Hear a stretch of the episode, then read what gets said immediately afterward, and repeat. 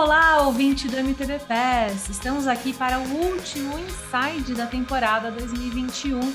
Para quem está chegando agora, o MTB Pass Inside é um programa quinzenal especial para cobrir as Copas do Mundo de mountain bike e as principais notícias do mercado. E já que a maioria dos atletas que competem em Copa do Mundo entram de férias agora, que é o famoso off-season, nós faremos o mesmo com o Inside, voltando apenas em março de 2022 para dar sequência a mais uma temporada de MTB Pass Inside Copa do Mundo de Mountain Bike. Mas isso não significa que não vamos trazer novidades e continuar de alguma forma te mantendo informado através das redes sociais. Então, segue a gente no Instagram, no Facebook, no Twitter, MTBPass. Mas vamos para o assunto de hoje, pois eu recebo um convidado ilustre ele que já nos visitou recentemente para comentar a performance de Raquel Queiroz, que desponta na categoria Sub-23, é ele, o Davi Rosa. Quem ouviu o programa já se ligou que o currículo do Davi tem muito valor e que seu talento também se expande para a área de comunicação.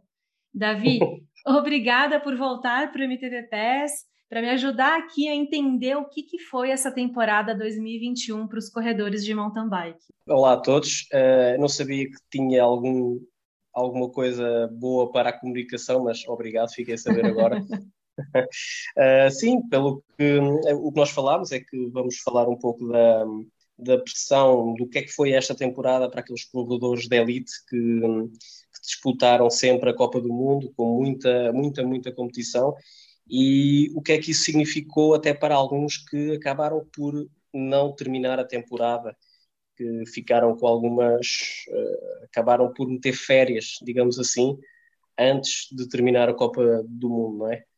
Uh, e é um tema interessante, é um tema interessante. Pois é, por que, que você acha que os atletas chegaram tão cansados nesse final de temporada? Eu acho que há, Tive, estive a pensar um pouco nisso e acho que há três, uh, três uh, situações que são, que são mais uh, relevantes para isso. Primeiro foi um ano olímpico. A prova dos Jogos Olímpicos não é uma prova qualquer. podemos dizer às vezes é só mais uma prova, mas não é. é, é obriga, para já, obriga logo a uma qualificação de dois anos. Logo aí, não é uma prova qualquer e depois é, é, a prova mais mediática e por isso é que há tanta gente a querer ir, há tanta gente. É uma prova. Os Jogos Olímpicos significam muito, é uma preparação muito específica, é uma preparação com muita pressão, seja do atleta para o atleta, seja de patrocinadores para o atleta, ou da própria, como se diz, o próprio o próprio público, não é? Os próprios adeptos. Uhum. Uh, há sempre há muita pressão mesmo para para um atleta há pressão e responsabilidade, não é? O atleta sabe tem a responsabilidade que está a representar todo o seu país e isso é, pode ser muito pesado, pode e é muito pesado. É, há muitos atletas que chegam ali, ok, já fiz os Jogos Olímpicos, correu bem, correu mal, uh, falta só mais uma Copa do Mundo, imagina, mas esse ano faltaram, faltavam ainda mais duas. Faltava ainda o Mundial, faltava duas Copas do Mundo e o campeonato europeu, deixa-me pensar, o campeonato europeu. Sim, foi, também, foi antes do Mundial. Depois, foi, foi depois ainda. Foi depois das foi, Olimpíadas. Sim. Ou seja, tiveste Olimpíadas, que logo aí é aquela coisa, que é as Olimpíadas, to, toda aquela pressão.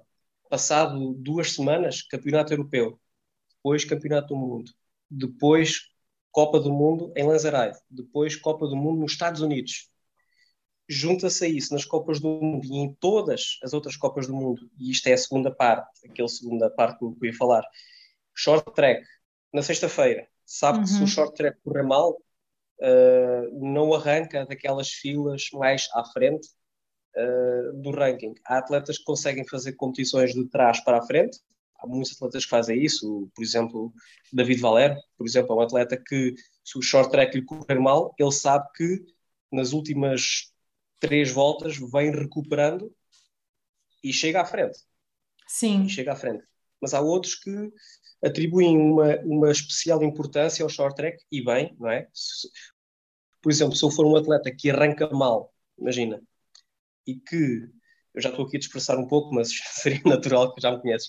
Uh, imagina que eu sou um atleta que arranca mal, não é? E que estaria num ranking que me desse a segunda fila.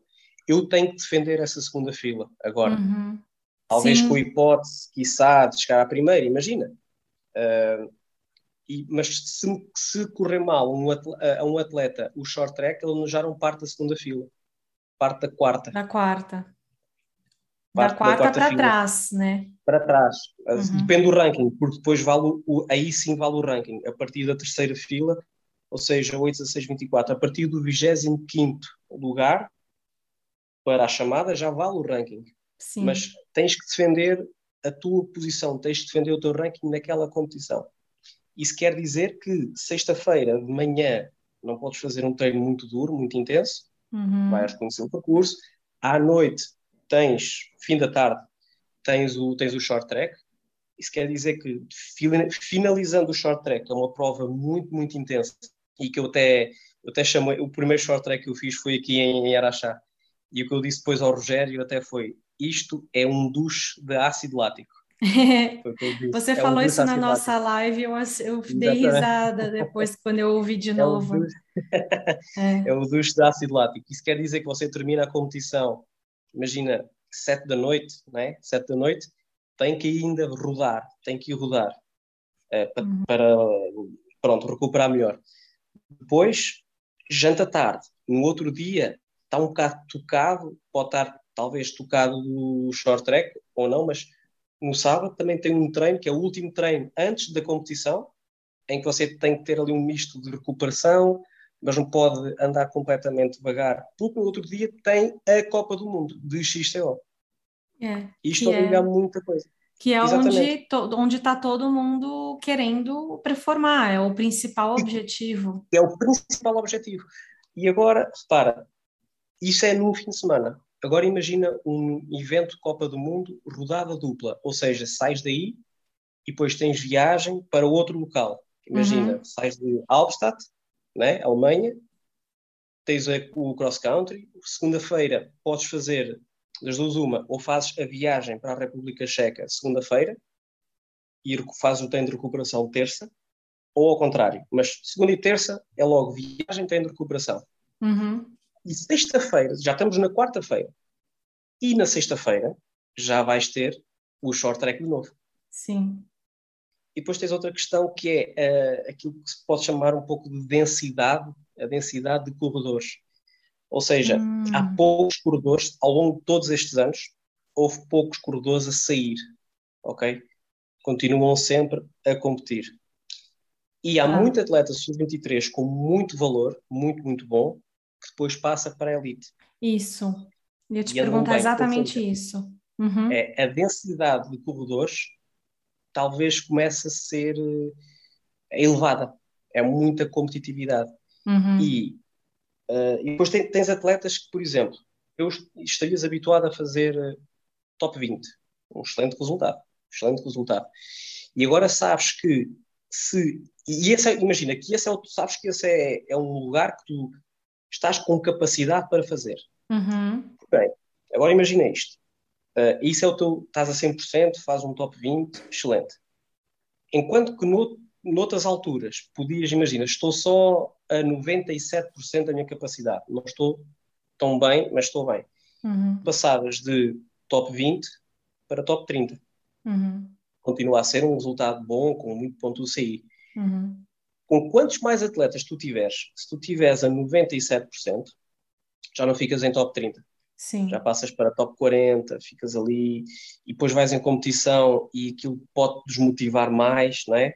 Uhum. E às vezes tinha, terias capacidade para um top 40, mas já nem isso fazes, imagina, não é? E tu sabes então, a pressão que tu tens é eu tenho que estar sempre a 100%. Nossa. Eu não posso, eu não posso desviar, eu não posso ter um resfriado, eu não posso ter uh, uma travagem em falso, não posso desclipar o pé no arranque, uhum. percebes? Há muita, e isso sente-se muito em Copas do Mundo, desde sempre, não é de, não é de agora. O, o, a, tem uma, ou seja, tem um peso muito grande aquele impacto psicológico do arranque. Tivesse um arranque mau, é, é, tu estás, tu até, por exemplo, eu, no meu caso, eu sou um atleta muito leve e não sou um atleta possante, ou seja, num, raramente fiz a, a, arranques uh, excepcionais, não é? Para mim, um arranque bom é um arranque em que eu mantenho, no fim do start loop, a minha posição de partida. Uhum. Mais ou menos. Já me aconteceu o contrário, já me aconteceu ir mais à frente, ganhar lugares e numa fase inicial ir até em top 10. Já me aconteceu em Windham, por exemplo, e no Campeonato Europeu também. Uhum. Já me aconteceu isso. Agora. Que legal, 2017 talvez, em Windham? Não, esse até foi, foi na Suécia, foi 2016. Uhum. Eu arranquei da segunda fila e cheguei à primeira curva em segundo, atrás do, do Absalom. Que incrível! Eu assim, o que é que eu estou aqui a fazer? O que é que eu estou aqui a fazer? eu não arranco bem. Mas lá está, ou seja, são, são coisas excepcionais. Uhum. O que é que isto quer dizer? Eu sei que no arranque as coisas têm que me correr sempre bem, sempre, sempre bem, para eu não ficar irremediavelmente atrás, ok? Uhum. E tens que ter ali muita presença, tens que dar muito toque de cotovelo para manteres a tua posição, ainda para mais quando pesas 50 quilos. imagino. Então, Quer dizer, não, não imagino, porque eu sou mais pesada do que isso, então não posso falar que Pronto, eu imagino. Calma, eu agora estou com 53, estou com 53, eu exagerei, exagerei. Tá mas bom. pronto, ou seja, mas percebes todo este impacto psicológico que tu vais tendo semana a semana, Copa uhum. do Mundo a Copa do Mundo, e que agora é dupla, com o short track. É, e agora, com esta questão da densidade de atletas, tu sabendo que tens que estar sempre a 100%, para fazeres o lugar que sabes que tu tens qualidade para fazer. Uhum. Certo? E, e, eu acho que é o, o, conjunto de todos estes fatores é o que levou uh, muitos atletas agora. Olha, a Pauline. A Pauline já não fez a prova de Lanzarite, estava lá e disse: Não consigo, não vou arrancar. Uhum. Pronto. A Loana já tinha a Copa do Mundo ganha. Uh, ela teve uma gastroenterite muito, muito forte, uh, ainda antes de Lanzarite antes Lazare teve uma gastroenterite Que ela não correu forte. o campeonato mundial por causa disso, né? Não. E teve ali cerca de duas semanas ainda a tentar recuperar. Mas, e é isto que às vezes passa a muita gente que, muita gente não se lembra, que é, ou não sabe, que quanto mais em forma estás, quando tens algum problema físico, no, neste caso é uma gastroenterite, vens muito abaixo. Uhum. Porque aquela forma que tu tinhas é o resultado de muito, muito, muito treino, muito trabalho. Então, voltar àquele nível obriga igualmente a muito, muito trabalho. Sim. Porque estás lá em cima, mas depois, com, com uma situação destas, vens muito abaixo. E a Luana que nós vimos a, a, que nós vimos a competir em Lanzaride não era a Luana que nós vimos o ano todo. Exatamente. É, e, e aí... tiveste outros atletas. Tiveste, desculpa lá, deixa-me só aqui, deixa-me só relembrar, por exemplo, o Dan McConnell. Sim, Dan McConnell também, o Dan marido McConnell. da Rebecca McConnell, também falou: não aguento mais, né? Exatamente, tem que parar. E houve Sim. outros, e assim uhum. de repente isto foi como veio já à cabeça, mas houve outros, por exemplo, não de agora, não de agora, até em estrada, uhum. tem exemplos, uh, o Mulan, Tom do Mulan, uhum. no início deste ano, ele disse: tem que parar tenho que fazer um retiro sabático, não quero ver bicicleta à frente. Tá. A equipa compreendeu, ele descansou, foi inclusivamente a algumas competições ver o, a partida, vestida a civil, casaco de cabedal e tal, aquele estilo todo. Hum. Uh, e depois, passado algum tempo, voltou a competir e já era um Dumoulin diferente, já, já estava com mais ambição, não é? Uhum. Olha, Kate, uh, Kate Courtney. Ah, bom, bom exemplo, porque ela teve um ano terrível também, né? O que, que você acha é. da Kate? Ela errou no treino?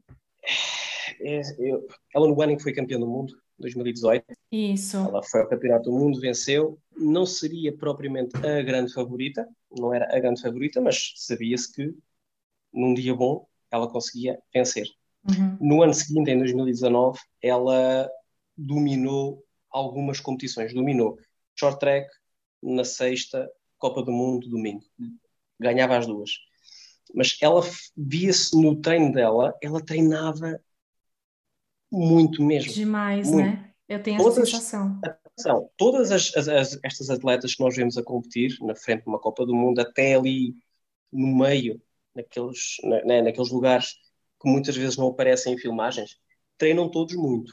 Sim. Atenção. O que eu quero dizer é que uh, ela treinava assim uma coisa absurda.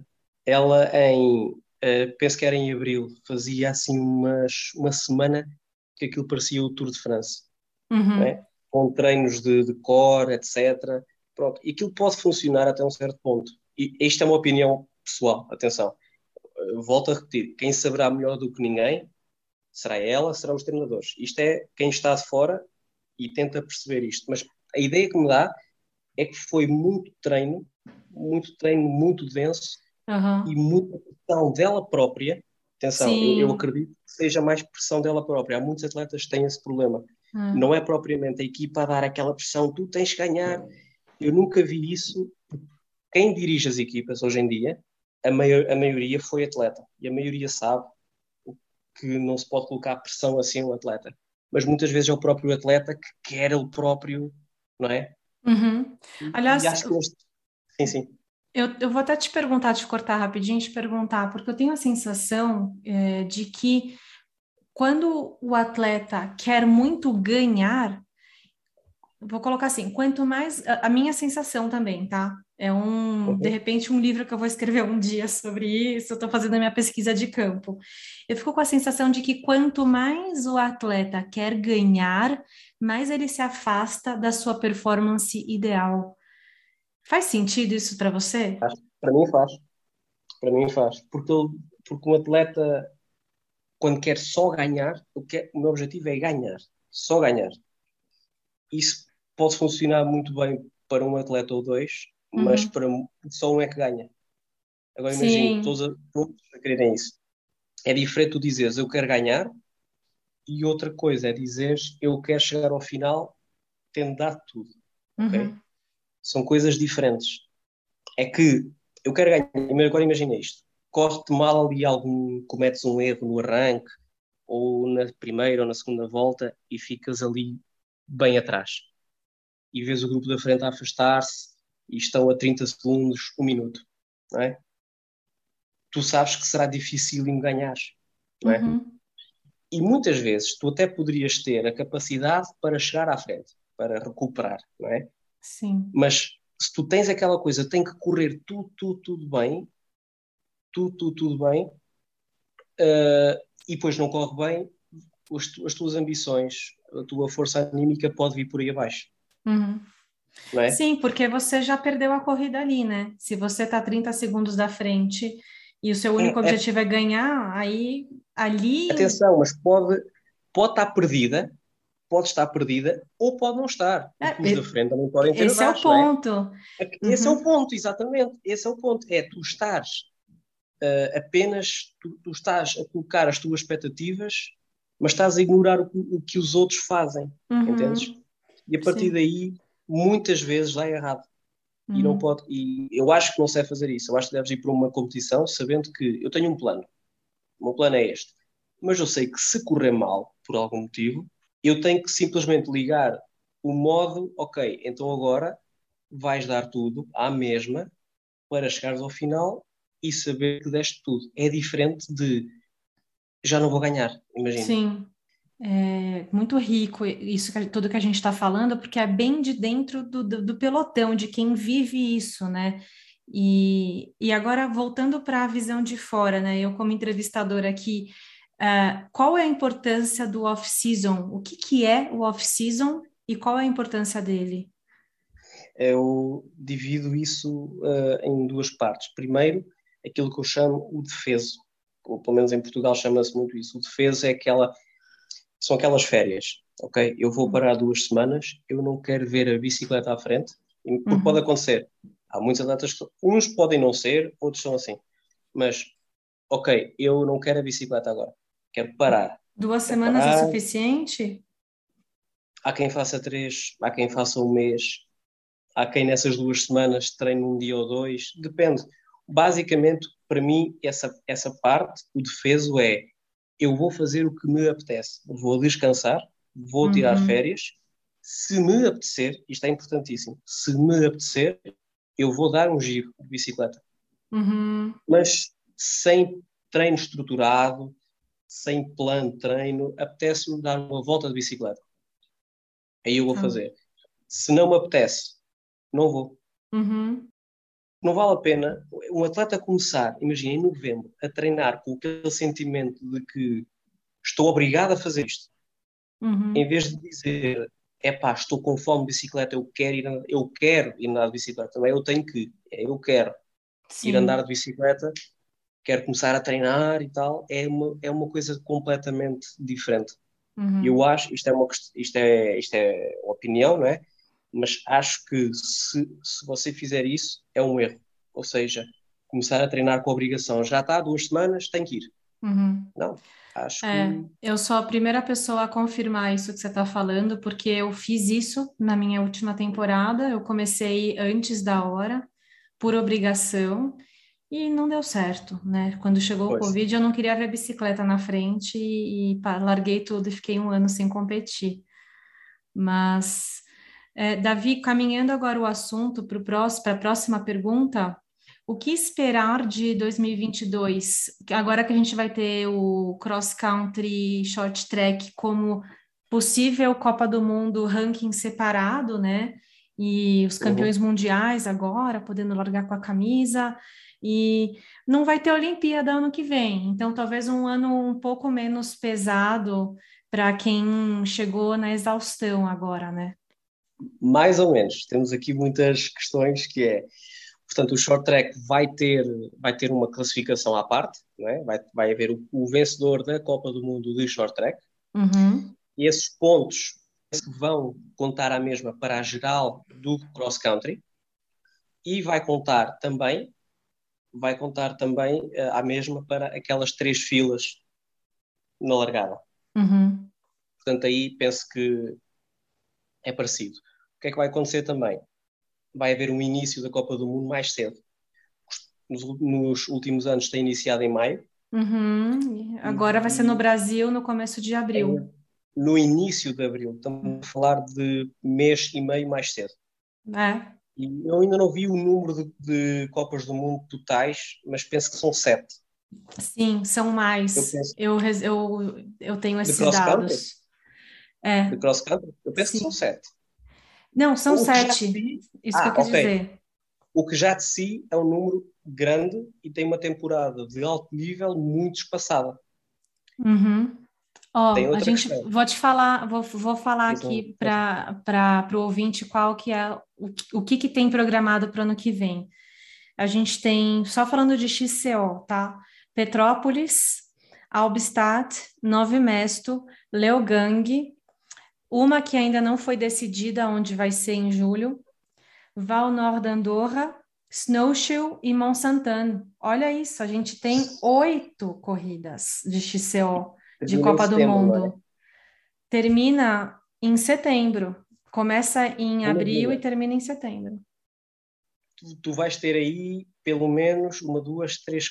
Vais ter três rodadas duplas. Muitas rodadas duplas, e, sim, eles estão a, planejando. A segunda é, a segunda é, é que é Albstadt e Nova Mestre. Depois sim. tens Liogang, Liogang é separado. É, é só. Leogang é, é só. Aí tem uma que é rodada dupla, que vai ser essa que não foi decidido o local, e Andorra. Certo.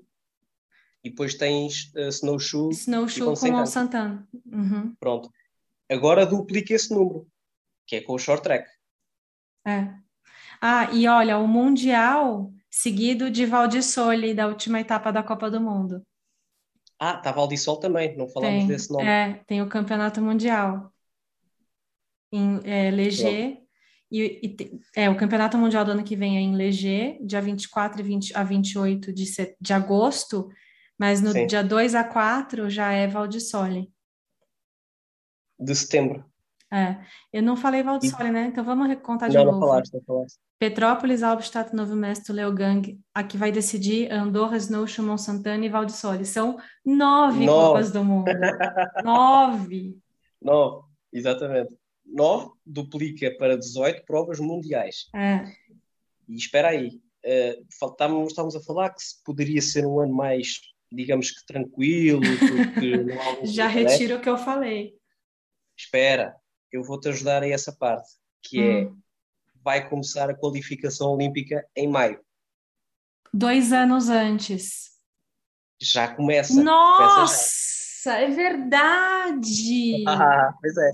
Oh my God! Obrigada, Davi, por me lembrar. que tem esse pequeno detalhe. Dia Ou 28 seja, de maio começa a qualificação não olímpica. Vai, não vai haver aquele ano mais, digamos que leve. Ou seja, uhum. Para nisto, tu tiveste sempre em, imagina, o ciclo olímpico de Londres, 2012. Em 2013 era um ano em que não havia qualificação olímpica, uhum. tinhas as Copas do Mundo, essa coisa toda, mas aquela importância do ranking do CI para milhar pontos não, não era importante, não é? Mas não era tão importante, uhum. certo? Depois, em 2014, em maio, começou a qualificação para Rio de Janeiro. Rio 2016. Uhum. Depois, em 2017, tiveste um ano parecido, não é? Aquele de 2013, que pronto. Agora não, porque houve o atraso. É. Você acha que a gente vai ver um, uh, uma, um aumento no estresse, assim, no burnout mesmo entre os atletas? Porque, gente, agora que, que caiu minha ficha, ano que vem vai ser um ano bem complicado e talvez essas meninas mais jovens que chegaram na elite arrasando, né, que foi Evie Richards, a Loana e etc., vão começar a sentir ano que vem o peso da pressão de vestir é, os títulos que elas levaram esse ano, né? Assim, repara que não, se isso acontecer, uh, não é surpreendente. Não é surpreendente acontecer porquê? Porque isso já aconteceu no, no passado. Eu não sei até que ponto estas atletas agora não estarão mais preparadas do que as suas antecessoras. Uhum. Pronto, já sabem. Também. Pronto, agora vamos falar de alguns nomes. No passado tiveram esse burnout, hum. mesmo, burnout sério. Uh, portanto, a, a Pauline teve. Sim. No ano, no ano seguinte a ela ser campeã do mundo de ciclocross, estrada e cross country, ela teve depois um ano francamente mau. Uhum. Isso, tudo, tudo, isso é público, eu não estou a dizer Sim. nada aqui de... Johnny Risvets é também, lembrar. né? Julie Bresset, depois de ser campeã olímpica em 2012, a partir de 2013 teve ali uns anos maus, maus, maus. Também foi derivado um pouco à pressão. Ok? Ah. Duas. Jenny Risvets. Sim. Atleta. Tens agora, por exemplo, outra atleta de estrada muito, muito boa, uma Quem? das melhores de sempre, a Ana van der Breggen, ah. que vai terminar a carreira. Uhum. E nós pensamos, então, mas espera aí, mas ela estava em declínio? Não, mas ela decidiu terminar a carreira, ela já ganhou tudo o que havia a ganhar. Sim.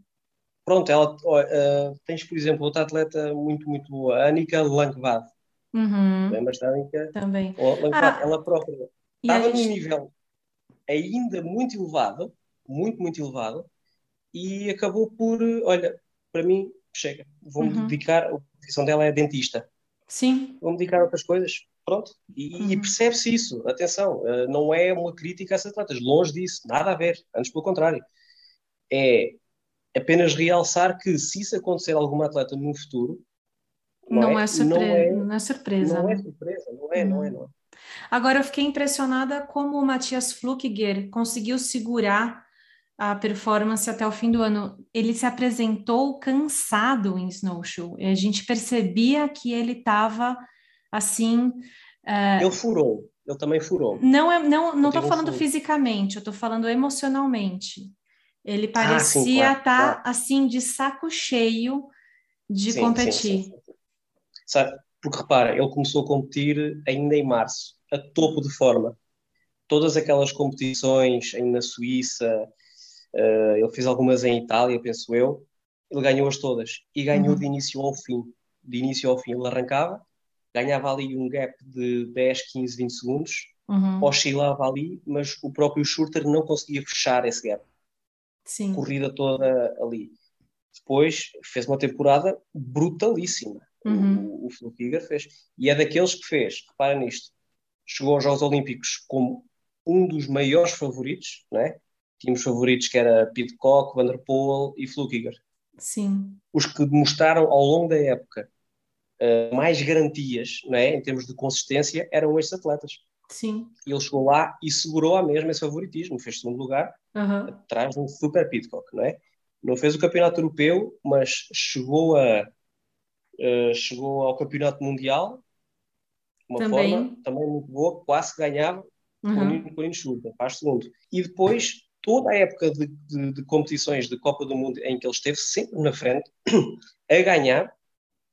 E depois, qual é o problema? É que ele está líder da Copa do Mundo praticamente desde o início. Sim. E sabe que está mais do que nunca dependendo dele de ganhar a, a taça do mundo. Uhum. É ele, é ele a qual vai bater. Uhum. Qual que é o valor de ganhar essa taça para você? Para mim, é assim, é, é que revela a consistência. Sim. Porque ele teve que fazer, uma, teve que ter uma consistência incrível ao longo de toda a temporada, estar sempre, sempre a topo de forma, é tal coisa de a pressão de eu tenho que estar a 100%. São os patrocinadores mais felizes, né? Porque estiveram na frente da corrida o ano inteiro. Sempre, sempre, sempre, sempre, exatamente. Sempre na frente, todo o ano. Acaba por. Nós às vezes esquecemos um pouco do valor que é a, a geral da Copa do Mundo. Não é? Porque se tu ganhas uma geral, se tu ganhas o Campeonato do Mundo, tens a camisola distintiva. Uhum. A Copa do Mundo, a camisola vai variando consoante é o líder naquele momento. Só que tu no ano seguinte não tens essa camisola de líder. Uhum. Ou seja, não sei se percebo, ou seja, a, a, a Taça do Mundo, a, a Copa do Mundo, uh, é muito difícil, é, muito, é muita pressão para gerir. Sim. Que é, tu estás em primeiro, sabes que tens que estar em primeiro, tens estar, para defender essa liderança, tens de estar sempre bem. Ah. Senão. Ou seja, uh, tem que. Passas... Tem tem que estar sempre bem lidando com todos esses aspectos que a gente comentou agora ao longo dessa conversa, né? Então, dá valor. Vou dar dois exemplos. Pode falar. Sim, sim, sim, sim, força. É, não, não, não, força. Dá... A gente consegue agora, depois de toda essa conversa e de explicar e aprofundar os aspectos de competir nesse nível, nessas corridas, entender o valor de ser o campeão da temporada de Copa do Mundo, né? Que é toda essa consistência e lidar com Exatamente. essa pressão. Agora vou dar o exemplo de dois atletas distintos nesse aspecto. Todos nós sabemos que são grandes atletas, grandes máquinas. Quem? Vou-te falar no caso do Sam Gaze, uhum. em 2018, que ele ganha a primeira Copa do Mundo em foi na África do Sul, foi, Stellenbosch. Stellenbosch. E a partir daí veio por aí abaixo. Uhum. O que aconteceu com ele? Disso? Ele teve, ele teve também uma queda, ele teve uma queda na, uh, na que foi? Na Cape Epic, porque depois Sim. foi fazer a Cape Epic, teve uma queda, ficou ali um bocado. Mas a verdade também é que nas Copas do Mundo seguintes via-se que ele estava com uma pressão enorme de eu tenho que seguir na frente.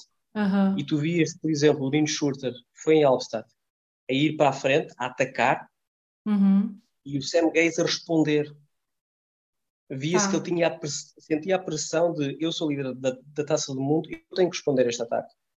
Isto é, isto é a ideia que me dá perfeitamente. Uhum.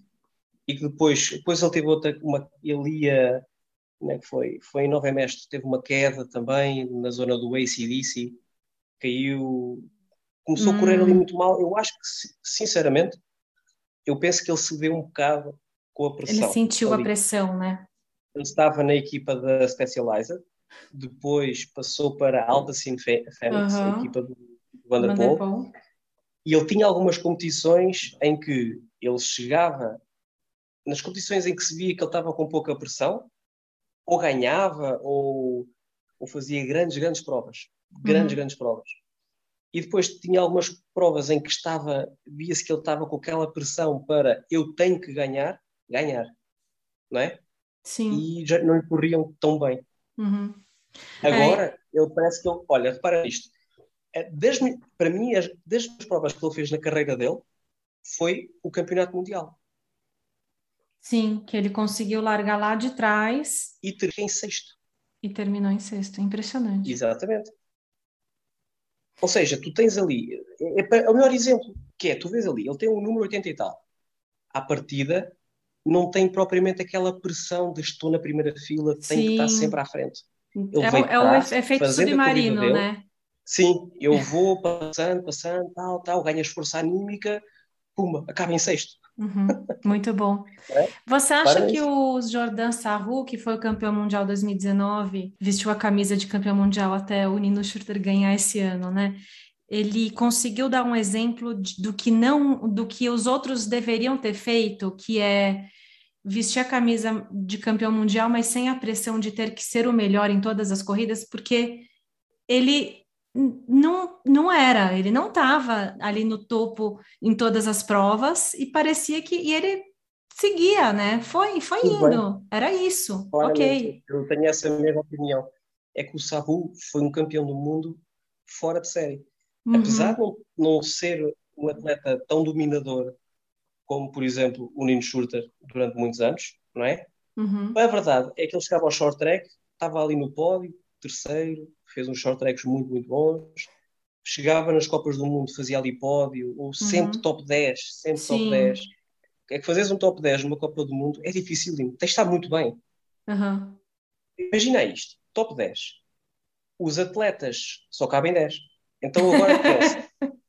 isto, é, isto é uma coisa lógica, não é? Mas é só para realçar que 10 atletas quantos atletas ex-vencedores de Copas do Mundo ou pódios de Copas do Mundo uhum. ficam de fora. É. Ou têm necessariamente de ficar de fora. É. A exigência para fazer um top 10 é enorme. É por é? isso que a gente está então, aqui. Uhum. Pode falar, pode falar. Então, assim, então o Sahu, apesar de. Eh, eu penso que ele não ganhou nenhuma Copa do Mundo, pois não? Não. Que... Esse ano não. não. Mas fez pódios mas fez, fez pódios. Fez, fez. Fez pódios. Andou uhum. sempre ali francamente bem. E está tudo bem. Porque uhum. às vezes fala, em estrada fala-se muito disto, que é a maldição da camisola de campeão do mundo. Tens atletas que até começarem a vencer com a camisola de campeão do mundo é complicado. Uhum. E na estrada, em termos táticos, isso é, é importantíssimo, né? está muito marcado. Pronto. Mas aqui mexe, pode mexer um pouco mais com aquela pressão, só que dos atletas que melhor lidou com essa pressão foi o Sarru. Foi o Sarru, é ele sem, mandou muito bem. É. Mas, o, o Davi, a gente já está extrapolando o tempo e eu vou precisar é, eu vou precisar encerrar esse pacote de conversa e de repente a gente já agenda mais um outro, porque assim, o assunto é infinito. Mas é, é por, o que eu ia falar é que por isso que o MTBPS está aqui, porque existem N camadas da alta performance que o que a gente enxerga na mídia não consegue mostrar. E aí, quem não está ali presente, assistindo, acompanhando, vendo, convivendo com esses atletas, que é o caso do público brasileiro, acaba não tendo conhecimento, não entendendo o que, que é o esporte de verdade, né? Fica muito dependente da opinião da massa e, e dessas informações que chegam mais superficiais. Então, acho que a gente conseguiu cumprir aqui uma missão muito importante nessa temporada do MTBPS Inside Copa do Mundo, e agora, e assim, finalizando com chave de ouro, com essa conversa com você, com tanta informação assim de quem está vivendo isso é, nesse momento. Então, eu queria te agradecer pela participação e te desejar um ótimo fim de ano, que sei que você não está ainda no seu off-season, você ainda tem algumas corridas no Brasil, e eu te agradecer e dizer que as portas aqui estão sempre abertas. Obrigada, Davi. Não, obrigado, meu. Hora é essa. Estou sempre disponível. É, é, muito bom até falar, falar acerca disto e transmitir um pouco ao público. Uh, penso que até o público passa a ter outra perspectiva uh, daquilo que é a exigência da alta performance, que uhum. quem está na alta competição, seja em mountain bike, seja em, em todos os desportos, não é um robô. Não. Não é, não é um robô. Então. São e, seres humanos. E às, vezes, e às vezes nós temos atletas que fazem, fazem parecer com que ganhar seja fácil. Não é? Uhum. É o chegou, viu e venceu. E não é assim. E não é assim. Portanto, há muita, há muita camada, como tu falaste bem, uh, para dissecar, para perceber o que é que é isto do desporto de alto rendimento. Sim. Obrigada, meu querido. Boa corrida em Araxá, estaremos torcendo. E Obrigado. um alô, um salve especial para os portugueses que estão ouvindo esse podcast, é, pegando carona aí com você. Obrigada. Obrigado.